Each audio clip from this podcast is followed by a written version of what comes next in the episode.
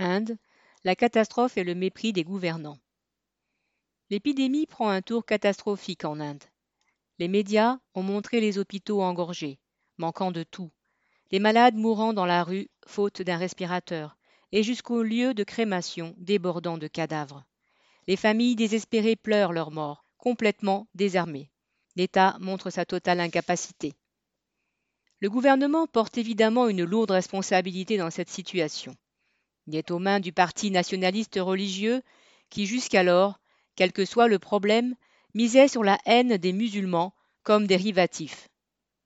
Tout juste capable d'organiser les pogroms d'une main et les privatisations de l'autre, il a, au début de la pandémie, fait preuve d'un mépris insondable pour la population.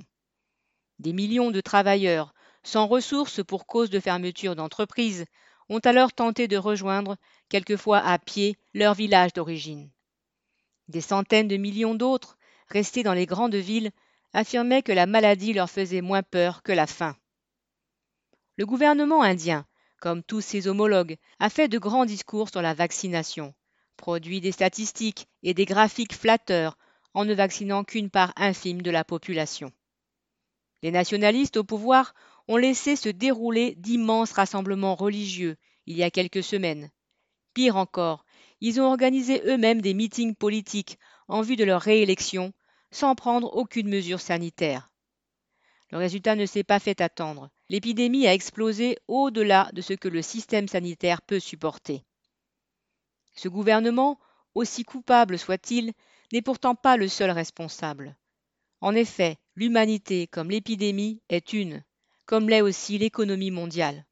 Et justement, dans la division mondiale du travail imposée par l'impérialisme, l'Inde est un maillon important de l'industrie pharmaceutique. Il y a dans ce pays de vastes usines, filiales des trusts mondiaux ou sociétés indiennes, le plaçant au troisième rang pour la production de principes pharmaceutiques actifs. Quelles difficultés techniques y avait-il à fournir les brevets et les techniques nécessaires pour y produire les vaccins?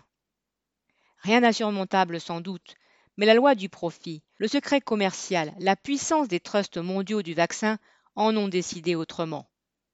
La population indienne en paye le prix. Un reportage datant du début de la pandémie montrait deux policiers chassant à coups de bâton une foule de plusieurs centaines de travailleurs tentant de prendre un bus pour fuir l'épidémie. Cela pouvait donner une idée du traitement réservé aux opprimés, les mêmes qui se désespèrent aujourd'hui devant les hôpitaux bondés. Mais on peut imaginer quelle colère s'accumule en leur sein contre un gouvernement méprisant, contre les capitalistes locaux et même l'ordre impérialiste. Paul Gallois.